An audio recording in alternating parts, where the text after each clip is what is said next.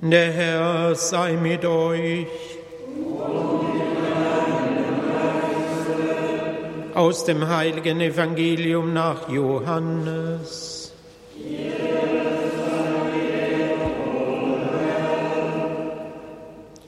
In jener Zeit sprach Jesus zu den Pharisäern, ich gehe fort und ihr werdet mich suchen und ihr werdet in eurer Sünde sterben.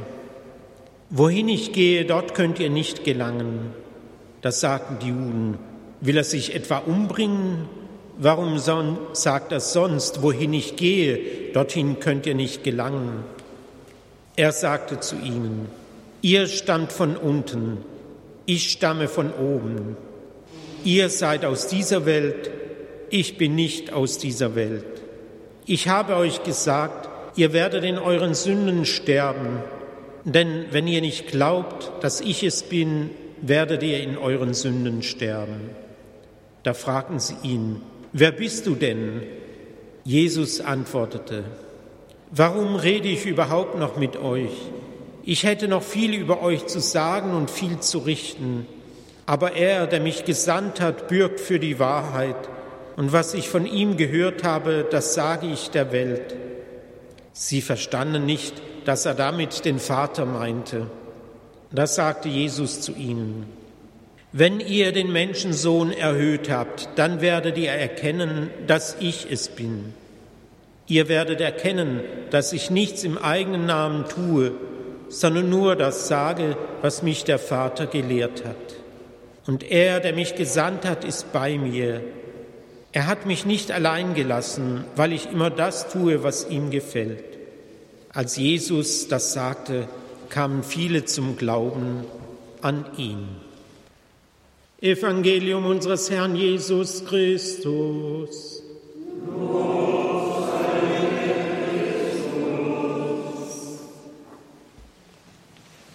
Liebe Schwestern und Brüder, kehren wir zuerst zurück zur Lesung aus dem Buch Numeri, die wir gehört haben. Dort wird uns im Geschichte des Volkes Israel mit seinem Gott eine sehr angespannte Situation unterbreitet. Wir haben nur einen kleinen Ausschnitt davon gehört. Israel wurde aus Ägypten durch das Eingreifen Gottes hinausgeführt, der sogenannte Exodus. Mose durfte diesen Exodus im Auftrag Gottes umsetzen. Doch noch stehen sie in der Wüste, für einen Moment keine Nahrung außer dem Manna, dessen die Israeliten aber mittlerweile schon überdrüssig geworden waren, jeden Tag das Manna. Sie haben nicht ständig irgendwo Quellen, um Wasser zu schöpfen. Sie müssen Tag von Tag zu leben, auf Gott lernen zu vertrauen, auf die Vorsehung. Und wir kennen ja das vielleicht selbst, wenn mal eine Zeit lang unsere Grundbedürfnisse nicht gestillt werden, wenn wir Hunger haben, wenn wir vielleicht auf einer Wanderung sind und wir haben vielleicht das Ziel vor Augen, irgendwo eine Verpflegungsmöglichkeit und wenn dann vielleicht das Restaurant oder was auch immer geschlossen hat, dann kann man schon anfangen zu grummeln, obwohl wir deswegen nicht gleich umkommen. Aber damals stand für das Volk Israel wirklich alles auf dem Spiel. Und eigentlich hatte es die Erfahrung gemacht, dass sie jeden Tag das zum Leben Notwendige haben. So wundert es nun nicht, da ihnen gerade in diesem Moment jetzt aber das Nötige fehlt, dass sie anfangen zu murren und zu schimpfen, weil ihnen zum einen dieser Glaube an die Vorsehung Gottes in dem Moment ins Wanken gekommen ist. Sie schimpfen und murren, sie haben ihre Zufriedenheit und ihre Dankbarkeit verloren, obwohl, wie gesagt, sie bisher das Nötigste zum Überleben hatten. Und vor allen Dingen die neu gewonnene Freiheit, frei nicht mehr in der Sklaverei. Aber diese Unzufriedenheit, dieses nicht mehr sehen, was sie wirklich haben, das scheinbare Vergessen dessen, was Gott ihnen schon Gutes erwiesen hat, das zersetzt ihre positive Herzenshaltung. Das stellt dieses Standhalten auch in der Wüste in Frage. Diese Unzufriedenheit, sie wirkt wie Gift unter dem Volk. Einer zieht den anderen runter. Einer murrt mehr als der andere. Mutlosigkeit überfällt sie. Sie sind nah daran, aufzugeben. Hätten wir es nicht besser gehabt in Ägypten an den Fleischtöpfen? Da tauchen die Giftschlangen im Lager auf. Es scheint, als bräuchte dieses Gift der Unzufriedenheit, dieses Murren ein Gegengift. Diese nun gesteigerte akute Gefahr, am Gift der Schlangen zu sterben, macht ihnen bewusst, wir können uns gar nicht mehr selber helfen. Ging es bisher nicht doch wirklich gut? Jetzt spüren sie plötzlich, dass ihnen nur noch der helfen kann, dessen Vorsehung, dessen Güte sie in Frage gestellt hatten. Ihnen fällt Jahwe, der Gott des Volkes Israel, wieder ein, auf der einen Seite. Die Israeliten überkommt in dem Moment die Reue.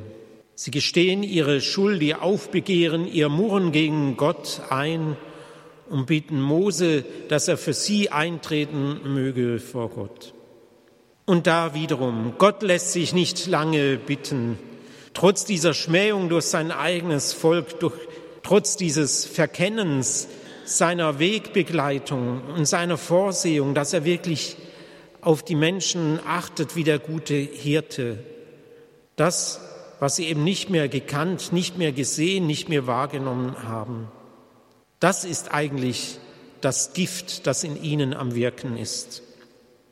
Und Gott gibt nun in dieser Situation, wo sie tatsächlich diese äußere Gefahr erleben, der Giftschlangen, das Gegengift. Er lässt durch Mose eine kupferne Schlange aufrichten.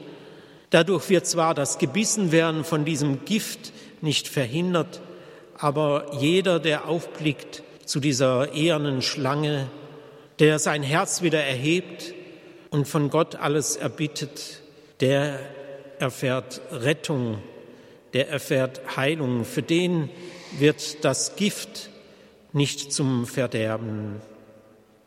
In der Wüste ein Zeichen, dass sie an das Bedrohliche ihrer eigenen Sünden erinnert und zugleich daran erinnert, wer ihnen Rettung bringt. Jesus selber wird dieses Ereignis des Volkes Israel in der Wüste einmal benutzen, um im Voraus seinen Kreuzestod eine Deutung zu geben. So heißt es im Johannesevangelium, wie Mose die Schlange in der Wüste erhöht hat, so muss der Menschensohn erhöht werden, damit jeder, der an ihn glaubt und zu ihm aufschaut, in ihm das ewige Leben hat und nicht zugrunde geht. Denn Gott hat die Welt so sehr geliebt, dass er seinen einzigen Sohn hingab, damit jeder, der an ihn glaubt, nicht verloren geht, sondern das ewige Leben hat. Zu ihm ausschauen, zu Jesus am Kreuz ausschauen. Es ist die Medizin, es ist der Heiland, der uns gesund und heil machen kann, wenn wir von der Sünde verwundet sind. Zum letzten Sonntag haben wir die Kreuze in unseren Kirchen verhüllt. Am Karfreitag werden sie wieder enthüllt werden. Wir sollen lernen, durch diesen einfachen Gestus, durch diesen Ritus neu aufschauen zu lernen zu Christus, der sich zeigt als der, der sein Leben für uns gegeben hat. Und das ist es, was uns Hoffnung gibt. Nicht unsere menschliche Berechnung, nicht, dass wir uns über unsere Grenzen, über unsere Sünden hinwegtäuschen und sagen, ach, ist ja alles halb so wild. Nein, indem wir uns dessen bewusst sind, aber indem wir uns noch mehr bewusst werden, dass wir von der Barmherzigkeit und Güte Gottes leben, dass er uns annimmt, auch in allem, was uns bedrängt, wo wir schwach sind, dass er uns annimmt als seine geliebten Kinder und dass wir ihm so viel wert waren, dass er dafür das Leben seines eigenen Sohnes eingesetzt hat. Das ist es, was wir in diesen Tagen feiern dürfen, wofür wir dankbar sein wollen. Wir gehen durch eine Zeit voller Zwielicht und Schatten, heißt es einmal in der Heiligen Schrift. Und so vieles ist auch im Moment zerrüttet in dieser Welt an Friedlosigkeit und auch in unserer Kirche leider. Aber wir wollen in dieser Hoffnung verbleiben. Wir wollen uns unserer eigenen Begrenztheiten bewusst werden. Aber noch mehr wollen wir uns auf Jesus, den guten Hirten, verlassen. Er, der uns führt.